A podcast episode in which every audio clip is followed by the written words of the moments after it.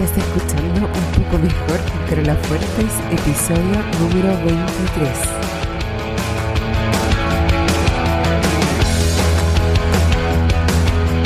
Porque cada día, cada minuto, puedes elegir estar un poco mejor.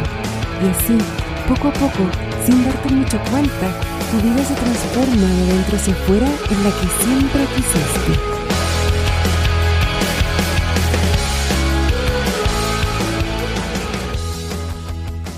Hola, espero que estés súper bien. No sé cuándo estarás escuchando este episodio, pero aquí en Chile es 24 de mayo y tuvimos un fin de semana largo yo estuve súper, súper resfriada, así que si me escuchas un poco gangosa es por eso, todavía me estoy recuperando. Eh, de hecho, me vinieron a hacer el examen, el PCR, porque como los niños van al colegio, quería estar segura de que no tenía COVID. Porque si es que tenía, obviamente teníamos que hacer cuarentena a todos y por suerte salió negativo. Pero nos asustamos porque estaba haciendo el desayuno y no sentía ningún olor, no sentía el olor del, del, café, el olor del tocino, no sentía nada.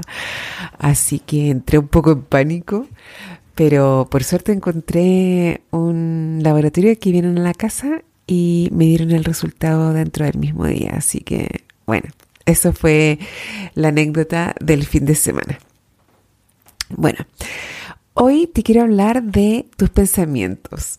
Todo lo que quieres en la vida es porque estás buscando un sentimiento. Te quieres sentir mejor de lo que te sientes ahora o te quieres sentir menos mal todos los humanos funcionamos igual. A veces, eso sí, nos ponemos caminos más largos y más complicados para llegar al destino que queremos, que es un sentimiento. Pero ese destino siempre es un cómo te quieres sentir o cómo crees que te vas a sentir. Y tú crees que lo que quieres es una pareja que te quiera, que te entienda, que te trate bien, pero en verdad lo que quieres es sentirte querida, es sentirte cuidada, es sentirte comprendida. Tú crees que quieres una casa nueva, una casa amplia, una casa que esté pagada completamente, pero lo que de verdad quieres es sentirte cómoda, sentirte segura, sentirte a gusto. Tú crees que quieres un cuerpo fit, un cuerpo tonificado, flexible, de ciertas dimensiones, con cierta forma, pero lo que en verdad quieres es sentirte segura, sexy, confiada, poderosa, atractiva. Tú crees que quieres un ingreso de seis cifras, pero lo que de verdad quieres es sentirte exitosa, satisfecha, tranquila, responsable. Piénsalo, si un genio mágico te ofreciera lo primero, con la condición de que no puedes sentir lo segundo, ¿lo aceptarías? O sea, si un genio te consiguiera, por ejemplo, la relación de pareja que buscas, pero con la condición de que nunca te vas a sentir querida, ni cuidada, ni comprendida, o te ofreciera la casa, pero que nunca te vas a sentir cómoda ahí, o te ofreciera el cuerpo que tú quieres exactamente como lo quieres, pero con la condición de que nunca te vas a sentir sexy, atractiva, confiada. O si te ofrecieran el ingreso de seis cifras, pero sin poder sentirte exitosa, tranquila, satisfecha. Es muy poco probable que alguna de ustedes dijera que sí. Probablemente todas diríamos que no. Es más, te voy a pedir que en este mismo momento empieces a pensar en qué áreas puedes estar viviendo esta situación. Es decir, en qué áreas de tu vida a lo mejor ya has creado lo que querías o algunas cosas que tú creías que querías, pero tú creías que te ibas a sentir de una manera distinta a la que te sientes en realidad. Y lo que hacemos en esas situaciones es echarle la culpa al logro. Ah, no era eso lo que necesitaba. Tal vez necesito lograr otra cosa más. O, ah, no era ese mi peso ideal. A lo mejor necesito seguir bajando de peso. O, ah, no era este eh, o esta persona, de la pareja que yo creía que necesitaba. Parece que voy a necesitar otra pareja y me voy a otra relación. O el trabajo. Tal vez no era este el trabajo. Y así, con todas las áreas de la vida. Y lo que ocurre es que los logros no crean tus sentimientos, no crean cómo te sientes. Nada externo, ninguna circunstancia externa a ti, ninguna persona, que no seas tú obviamente, crean cómo tú te sientes. Y la capacidad de lograr cosas, de alcanzar metas, es distinta de la capacidad de crear tus sentimientos a voluntad. Puede que tú pienses que los sentimientos se gatillan con eventos o con personas o circunstancias externas. Y parece que es así porque es verdad que esos cambios externos o esas personas gatillan pensamientos, gatillan cambios en los patrones normales de pensamientos que tú ya tienes. Pero son los pensamientos los que crean cómo tú te sientes. Y lo que suele pasar es que cuando hay un evento o un cambio en las circunstancias, eso gatilla pensamientos nuevos. Por ejemplo, cuando empiezas una nueva relación, tienes pensamientos nuevos. Pensamientos como, ya, ahora sí, esta persona es mi persona, eh, quiero que vea mi mejor lado, o me divierto tanto con esta persona, etc. Pero si tienes otro tipo de pensamientos que ya los traías automatizados y no los has reprogramado, pensamientos como por ejemplo, no soy suficiente, siempre se aprovechan de mí o siempre atraigo a personas que me hacen daño. Si tú no has limpiado o reprogramado esos patrones de pensamiento, tarde o temprano en esta nueva relación van a volver a aparecer. Y ahí es donde vemos a personas que lamentablemente van de relación en relación porque no se han dado cuenta de que son sus propios pensamientos los que están creando los problemas. Es como en esas películas ochenteras de terror, donde la llamada de teléfono siempre venía desde dentro de la casa. Los problemas vienen desde adentro de tu propia cabeza. También lo veo con clientes que bajan de peso. Al principio se sienten bien, al principio cuando llegan a la meta están contentas, están satisfechas por haber llegado a la meta, pero si no han reprogramado los pensamientos, que tenían antes, como que no le gusta su cuerpo, o de mi cuerpo, o no soy suficientemente atractiva, esos van a volver a aparecer. Y ahí pasan cosas como que quieren seguir bajando más y más y más porque se dan cuenta que en ese peso que ellas creían que se iban a sentir distintas, no se sienten distintas, pero no es culpa del peso, no es culpa de la, de la balanza, no es culpa de la cantidad de tejido que tiene su cuerpo, es que no ha reprogramado aún esos pensamientos.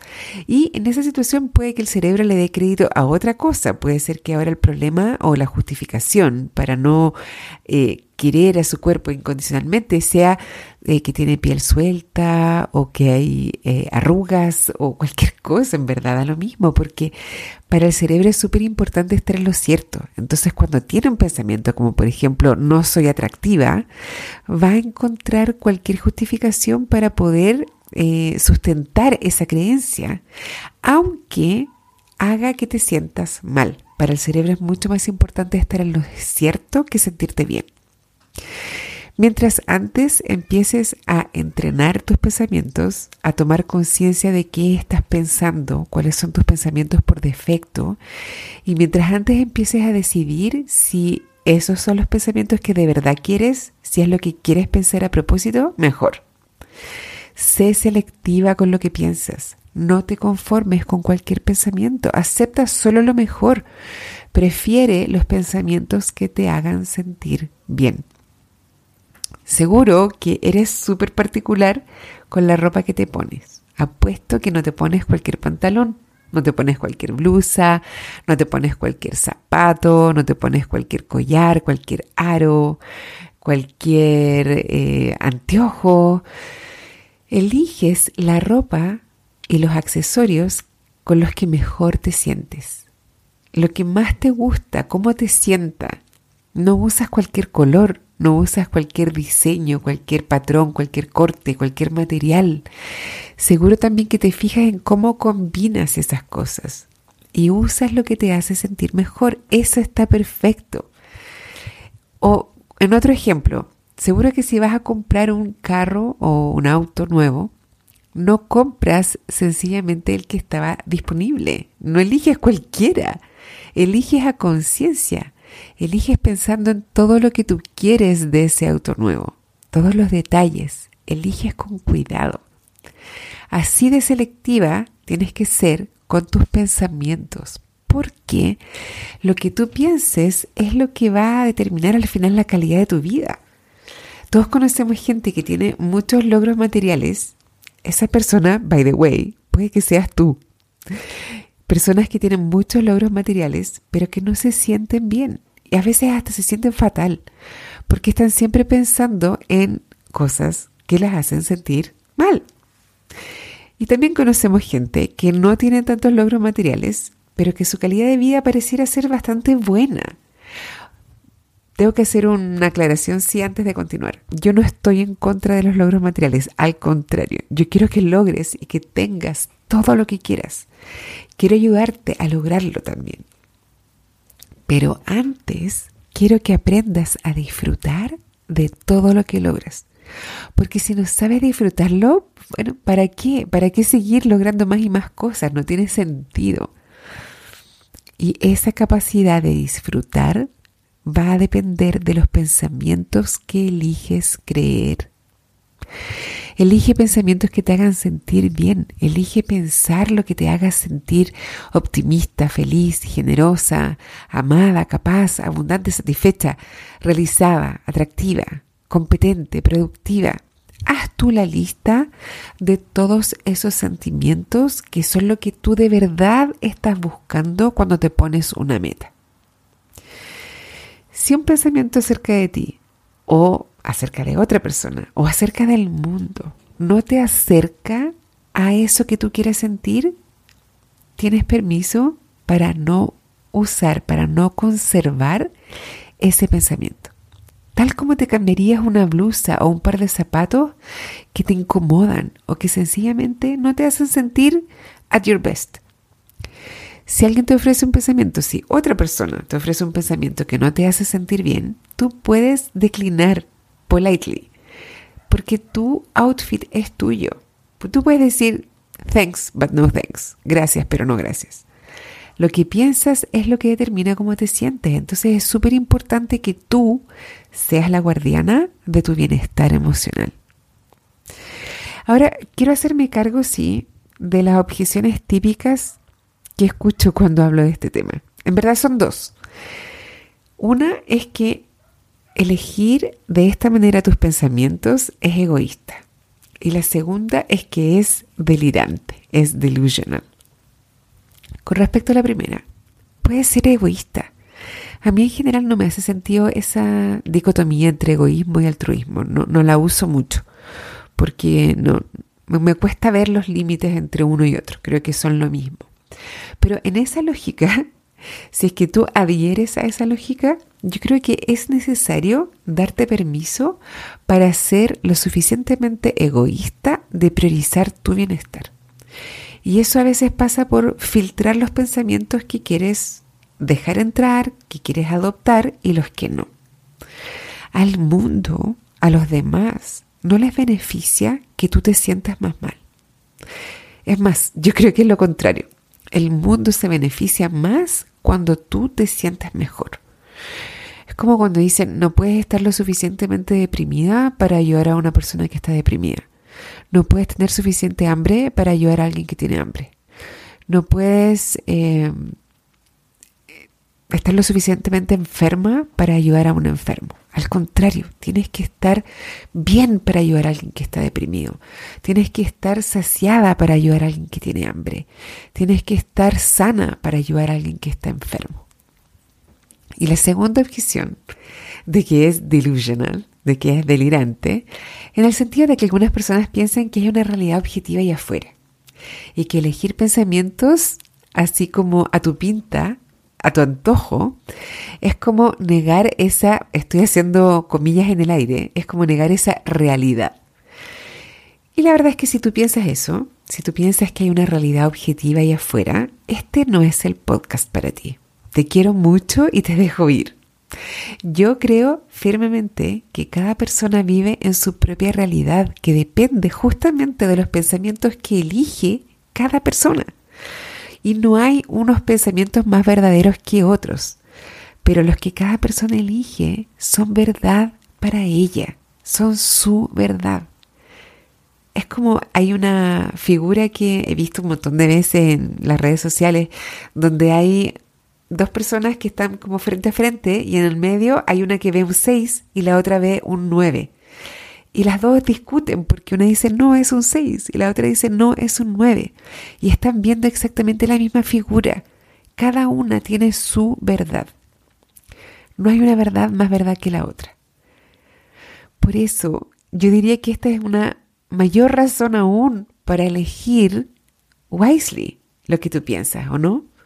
Por ejemplo, si te despiden de tu trabajo y tú eliges pensar que te perjudicaron, que esta es la peor tragedia de tu vida, que fue justo en el peor momento, que te va a costar mucho salir adelante y, y, a lo mejor ni siquiera te vas a poder recuperar de esta caída. Adivina qué. Es muy poco probable que tengas una experiencia distinta.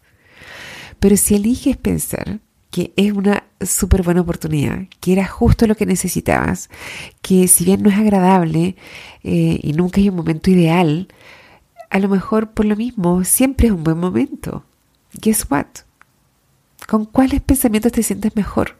¿Con los primeros o con los segundos? Deja que eso sea tu brújula para elegir. ¿Qué pensar? Ninguna de las dos versiones es más verdad que la otra pero asegúrate de que eliges pensamientos que te hacen sentir bien. Ahora, un punto importante es que también tienen que ser pensamientos que tu cerebro pueda aceptar. No trates de ponerte una blusa cinco tallas más pequeña que la tuya o unos zapatos gigantes que no te dejan caminar. Tienen que ser pensamientos que, aunque sean un poco eh, desafiantes para ti, igual los puedas creer. Si tienes dificultades con tu mindset en torno al dinero, por ejemplo, y si siempre piensas que no tienes suficiente, que te falta o que lo que tienes es poco, no te pongas el pensamiento soy millonaria, porque es demasiado lejano, es tan lejano que en realidad no se va a sentir bien y esa es la clave. Si no se siente bien, no es el pensamiento correcto para ti en ese minuto. Porque en ese ejemplo, por ejemplo, va a estar acentuando el pensamiento contrario. Si tú estás en pensamientos de full carencia, de full escasez, y te pones a practicar el pensamiento soy millonaria, vas a estar en verdad reforzando el pensamiento de carencia. Pero si piensas, por ejemplo, en ese mismo caso, en este minuto, en este momento, tengo todas mis necesidades cubiertas. Tengo techo, tengo internet, tengo comida, estoy bien, me encanta saber que tengo mis necesidades cubiertas ahora. Eso se siente mucho mejor, ¿no? Bueno, si quieres aprender algunas técnicas específicas para reentrenar tu mente, si sabes que eres súper exitoso y tienes un montón de logros a tu haber, pero te falta desarrollar más el disfrute y te gustaría que yo te ayude, en mi programa de coaching de seis meses hacemos eso y muchas cosas más es mucho mejor que un diplomado o que un posgrado, porque aunque no lo pongas en tu currículum, lo que aprendes te lo llevas puesto en el cuerpo. Te enseño herramientas sencillas que puedes aplicar desde la primera sesión para aprender a elegir estos pensamientos que te sirven, que te impulsan a disfrutar y que te impulsan a crear más de lo que más quieres, sin estrés, sin culpa. Si te gustaría explorar, trabajar conmigo, escríbeme a hello carolafuertes.com, H-E-L-L-O, como hola en inglés, arroba carolafuertes.com o también puedes agendar directamente tu sesión inicial en www.carolafuertes.com slash book. Hazlo ahora, no dejes pasar tiempo porque tú sabes que cuando dejas algo para después, después se te olvida. Así que hazlo ahora, no te demoras mucho.